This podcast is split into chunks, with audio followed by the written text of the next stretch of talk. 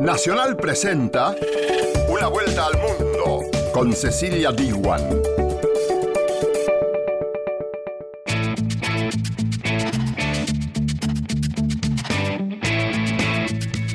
¿Qué tal? ¿Cómo te va? Bienvenida y bienvenido a Una vuelta al mundo. Y nos reencontramos después de unas semanas de vacaciones en este espacio donde te contamos las noticias internacionales más destacadas junto a nuestras radios internacionales asociadas, junto a RFI, a Radio Nacional de España y a Radio Nacional de Paraguay.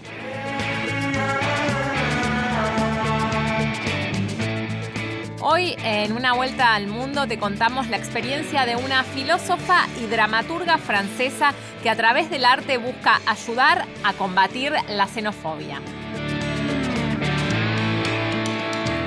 Cada año miles de latinoamericanos buscan ingresar a Estados Unidos por la frontera sur escapando del crimen organizado y también del hambre.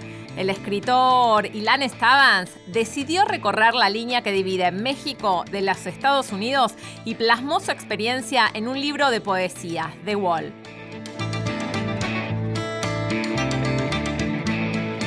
En el programa de hoy también nos acercamos hasta la República Centroafricana para conocer la crisis que no cesa a pesar de las conversaciones de paz. Ahora arrancamos con una vuelta al mundo versión 2019. Una vuelta al mundo. Nacional, junto a sus radios asociadas.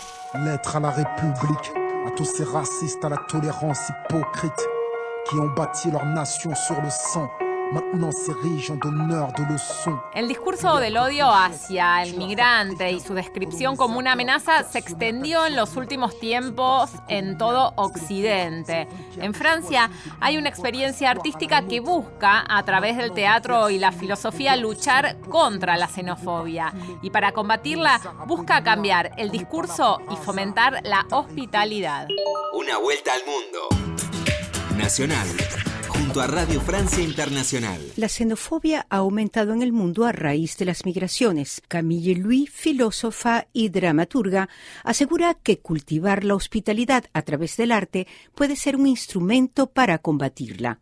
Intento pensar que los saberes son múltiples y que hay posibilidades de encontrarlos en lugares que no pensamos. Es decir, que no hay solamente los filósofos o las filósofas que tienen un saber, pero también los ciudadanos que actúan en situación ahora que son para todos nosotros muy difíciles, pero todo el mundo es concernado por eh, estas dificultades y hay actores sobre terrenos que inventan soluciones increíbles. Yo trabajo mucho sobre los gestos de hospitalidad y yo puedo decir y puedo testimoniar de la invención, de la potencia que hay en esos múltiples gestos de personas que son solamente una, una señora aquí, un señor acá que tienen a un momento la posibilidad de encontrar a un otro es un migrante y que van poco a poco a inventar cómo vivir juntos. Y, creo que el arte en esta posibilidad de encontrar los otros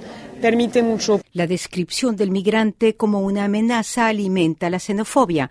Camille Louis estima que hay que cambiar el discurso. Sí, claramente tenemos una situación muy difícil y hay personas que su manera de reaccionar es endurecerse porque todas las narraciones del presente presentan esas personas que vienen como un peligro, como un problema. Pero si cambiamos de vocabulario y que no presentan a esas personas como un problema que necesita soluciones y que todos nosotros tenemos que movilizarnos para tratar el problema, pero presentamos a esas personas que vienen como mm, suertes, si cambiamos el vocabulario e inventamos otras narraciones, creo que podemos ver eh, reacciones de la gente muy, muy distintas. Esta filósofa vivió una experiencia en Calais, al norte de Francia, en donde los migrantes reunidos en lo que se conoció como la jungla estuvieron durante un tiempo en el tapete de la actualidad. Cuando yo fui la primera vez allá, lo que encontré no es una situación de miseria con personas muy peligrosas que van a matarme si entro en el campo, pero son personas que fueron ellas las que actúan con hospitalidad conmigo. Es decir, que esas personas que vivían en el campo, no hay ninguna que no te preguntaba, ¿quieres un té? ¿Quieres entrar en mi pequeña casa? Hablamos porque yo en mi país soy un actor, porque yo en mi país soy un estudiante de, y, y aquí no tengo nada que hacer, así que tú, me parece que tú haces filosofía, quizás podemos hablar y hay, hay una posibilidad de intercambio que se hace de una manera tan fácil y al mismo tiempo me recuerdo muy bien, en el centro de la ciudad de Calais había una demostración fascista de personas contra los migrantes y eso fue una imagen tan fuerte, ¿ves? Ah, en la jungla tú tienes esta generosidad de ser acojada por un otro y en el centro supuesto civilizado de la ciudad de Calais tú ves a hombres que golpean a gente en la calle. Bueno, ¿dónde está la civilidad? ¿Los políticos tienen alguna responsabilidad? Sí, yo puedo decir, y bueno, voy a decir eso aunque estamos en, eh, aquí en el que d'Orsay, que sí, hay un gran problema, en mi opinión, en la manera en la cual el gobierno presenta las migraciones. Hay un gran problema en la manera en la cual responde en, por ejemplo, parcar la gente en uh, lugares muy aislados para que uh, nadie puede encontrar los migrantes, las ponemos muy muy lejos de nosotros en campos y eso es una manera de construir el peligro, de hacer imposible este descubrimiento de la riqueza del otro que hay en, en todas esas personas que vienen de un mundo que nosotros los europeanos no conocemos. No sabemos nada de África en verdad y esas personas tienen todo el saber, todas las tradiciones, toda la cultura que en la noche de ideas elogiamos, la cultura mundial, pero esas personas tienen la cultura mundial. Así que no podemos decir cosas como, ah, es formidable la noche de ideas aquí y al mismo tiempo estar en una política que ponen estas personas muy, muy lejos. Son la riqueza, así que tenemos que acogerla. Una vuelta al mundo. Por la radio de todos. Bienvenida a Tijuana.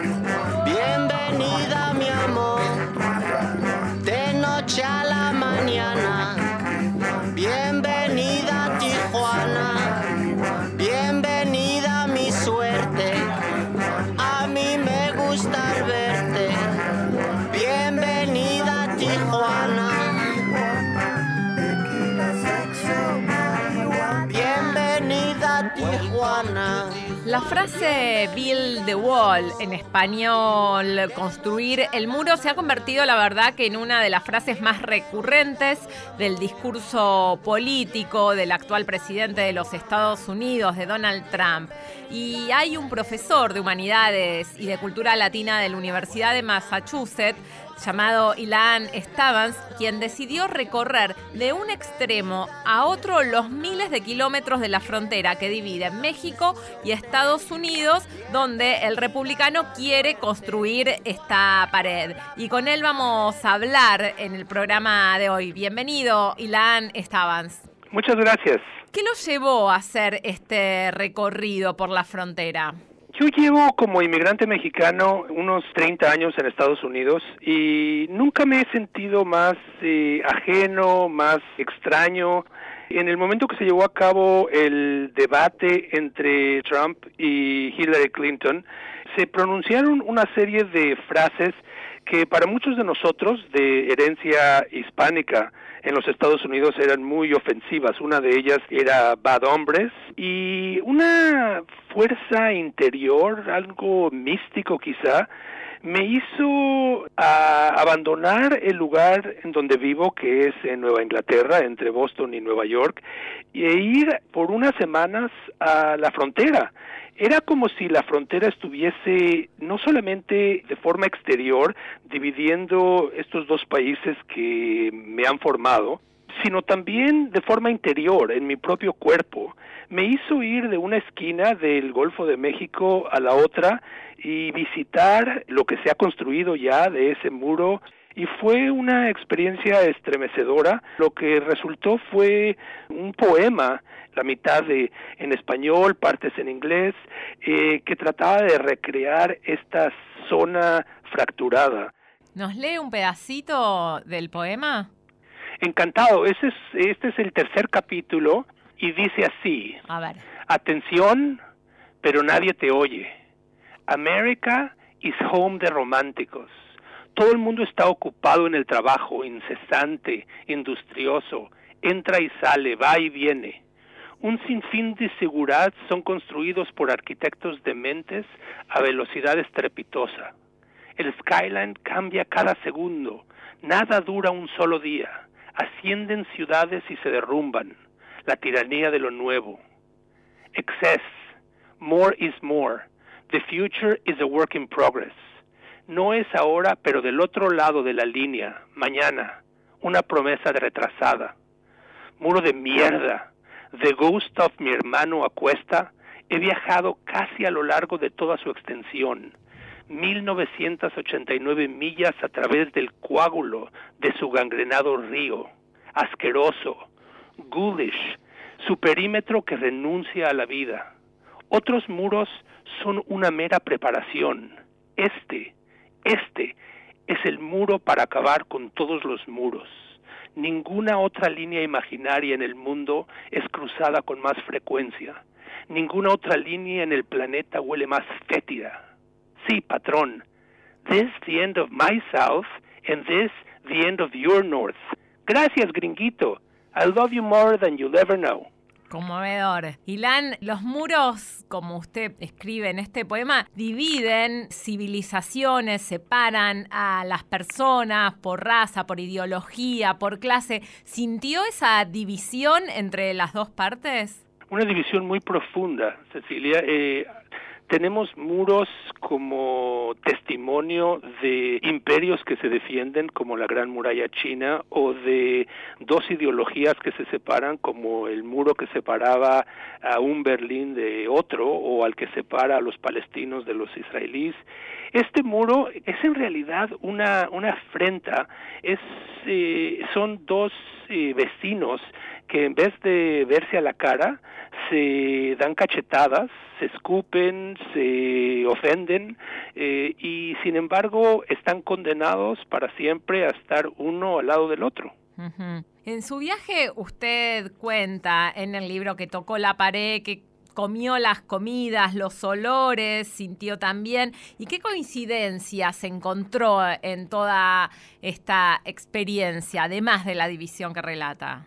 Para mí, la evidencia es que la zona fronteriza es en realidad un país autónomo. Claro. Ni es México ni es los Estados Unidos. Tiene su propia cultura, su propia idiosincrasia, su propia lengua. Son hermanos que no se ven a la cara, pero que tienen el mismo ADN y que es del futuro y del pasado pero que se resiste a vivir en el presente. Y en la muralla conviven quienes quieren cruzar para hacer realidad el American Dream y los que trabajan ahí. ¿Y cómo es esa convivencia?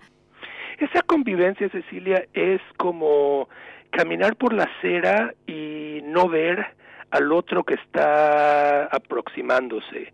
Eh, la cantidad de mexicanos que cruzan diariamente para poder trabajar de este lado vienen de una clase social, de un grupo étnico y racial específico y están en contraste con el norteamericano promedio que cruza la frontera en mucho menor número en dirección opuesta y que son turistas, eh, gente de clase media alta, que van a veces en busca de aventura y que ven a ese país con admiración y con amor, pero también como un paraíso de, de, de estupefacientes, no un país de, de carne y hueso. Son dos poblaciones que casi no se hablan. Y este contraste racial que está marcando usted quedó plasmado en uno de sus poemas, donde usted cuenta que un hombre le dice que está protegido por su propia anatomía por ser blanquito. ¿La anatomía protege? La anatomía protege y al mismo tiempo esconde. Yo soy descendiente de inmigrantes europeos que llegaron a México a principios del siglo XX. Soy un inmigrante en México y luego soy un inmigrante mexicano a los Estados Unidos. Pero como inmigrante mexicano de tez caucásica, de color blanco, he tenido, para bien o para mal, el beneficio o la protección del color de mi piel y amigos íntimos que han llegado en el mismo momento con un color de piel distinta no han tenido las mismas puertas que se abren que he tenido yo.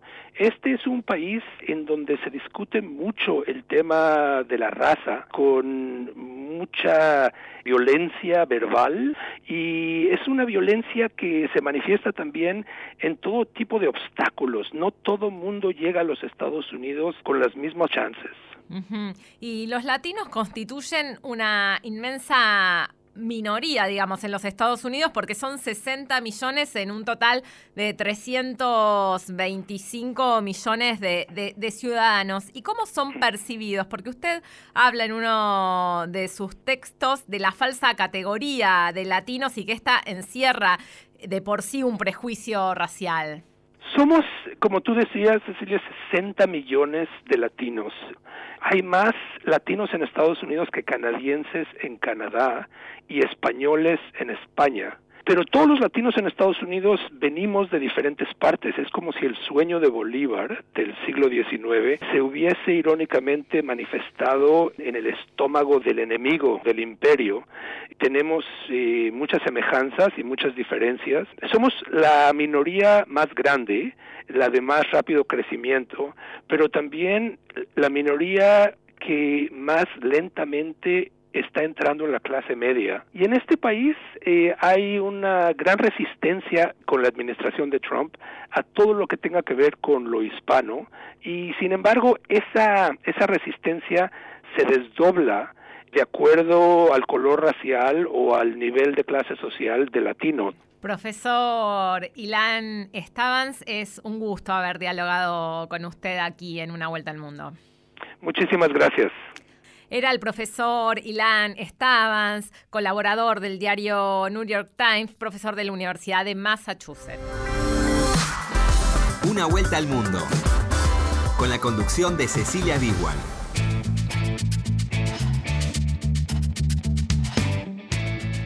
Seguimos aquí en Una Vuelta al Mundo con Ignacio Guglielmi en la operación técnica y con nuestro productor Cristian Brennan. Para comunicarte con nosotros podés hacerlo a través del WhatsApp de Radio Nacional que es 11 65 80 0870. Una Vuelta al Mundo en Nacional. La radio de todos.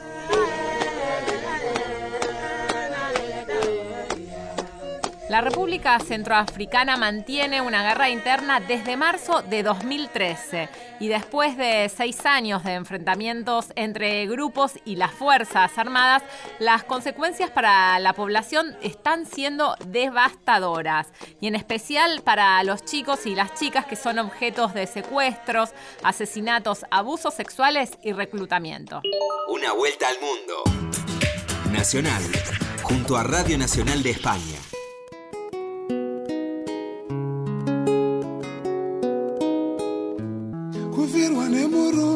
mudhanzi zvino namwoyo wekushinga usaore mwoyo kanereya mwari anewe. Usaore mwoyo kanereya mwari anewe. Mwari anewe kanereya. Naciones Unidas ha denunciado que en la República Centroafricana los grupos rebeldes musulmanes están recibiendo armas de traficantes de Sudán, a pesar de que forman parte de las conversaciones de paz que persiguen el desarme. Según los observadores, los líderes de la antigua alianza Séleca se están rearmando para contrarrestar el despliegue de tropas gubernamentales que han sido entrenadas en sus áreas de influencia.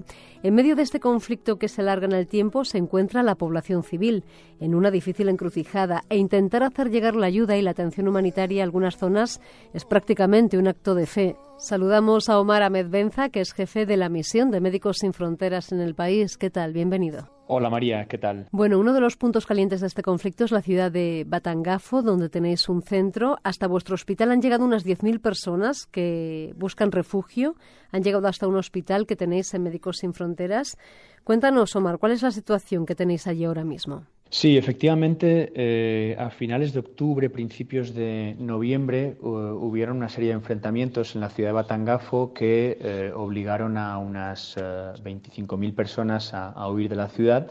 Y bueno, de esas 25.000, 10.000 se refugiaron en nuestro hospital.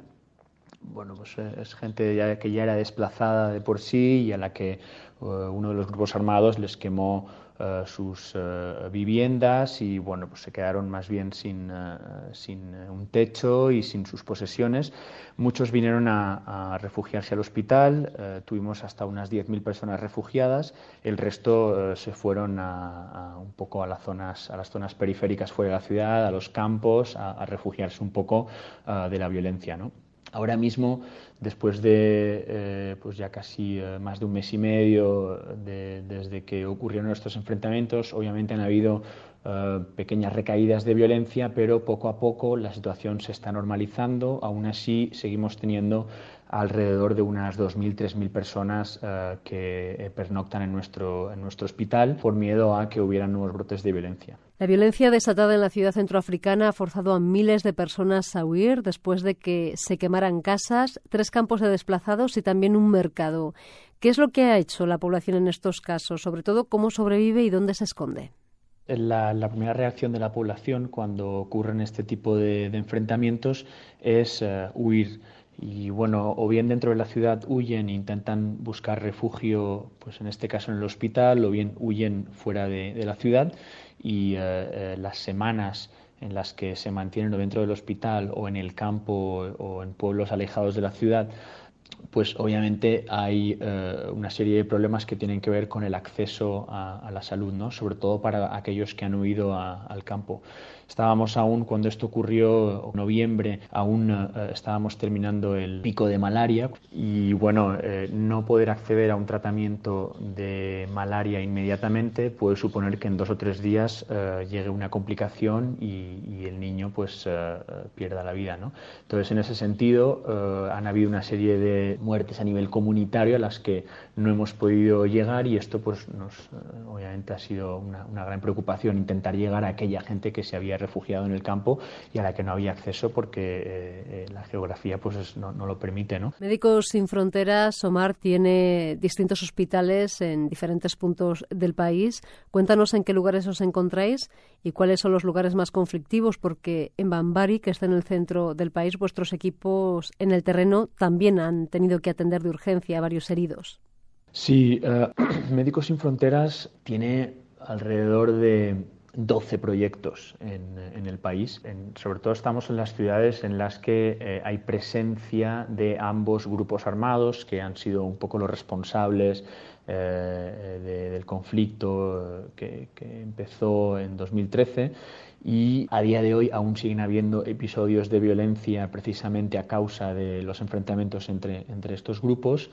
Y eh, bueno pues casos como el de Batangafo de ataques de violencia y de desplazamiento y de falta de acceso a la salud eh, han ocurrido también en Bambari y han ocurrido también en uh, Alindao y en Ipi entonces, bueno, efectivamente, eh, al igual que ocurría, uh, que ocurre en, en Batangafo uh, y que no he mencionado antes, una de las, de las prioridades en, en, los días en los que la violencia tiene lugar es poder atender a los heridos de, guerra, los civiles que, han sido heridos y bueno, tener el, quirófano en funcionamiento y poder tener también esa capacidad de referir a aquellos que eh, no están cerca del hospital y que necesitan venir, porque bueno, puede ocurrir que los enfrentamientos se desplacen un poco hacia las afueras de la ciudad y en muchas ocasiones nos hemos encontrado con casos de heridos que llevaban dos, varios días escondidos en el campo y que por miedo a, a represalias o por miedo a, a, volver a ser víctima directa o indirecta de la violencia no han podido venir al hospital, ¿no? Entonces, en este sentido, eh, los quirófanos están funcionando sin parar y, y claramente es uno, de los valores añadidos cuando hay este tipo de episodios de, de, violencia.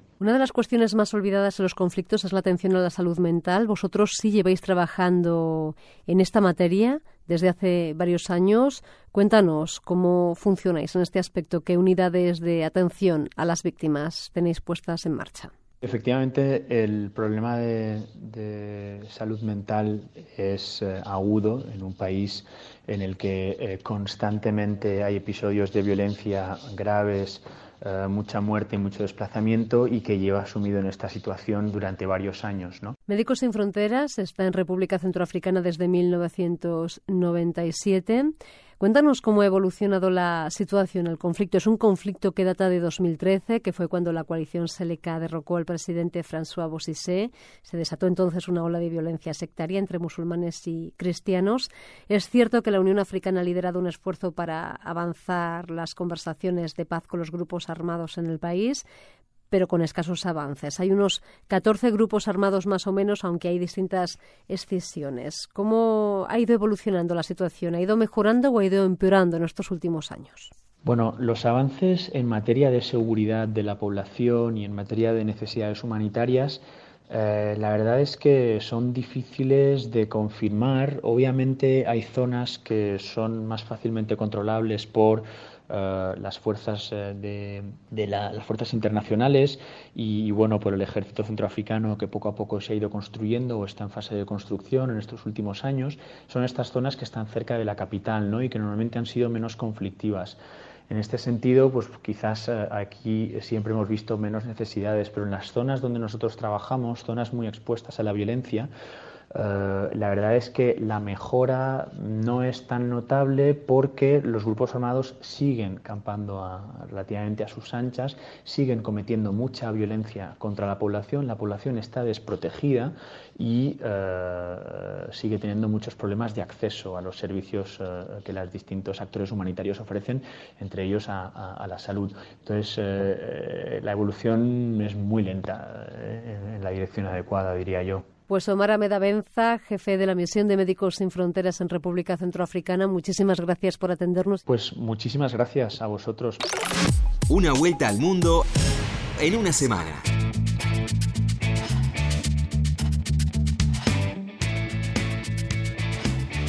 Esto fue una vuelta al mundo. Nos reencontramos la semana que viene.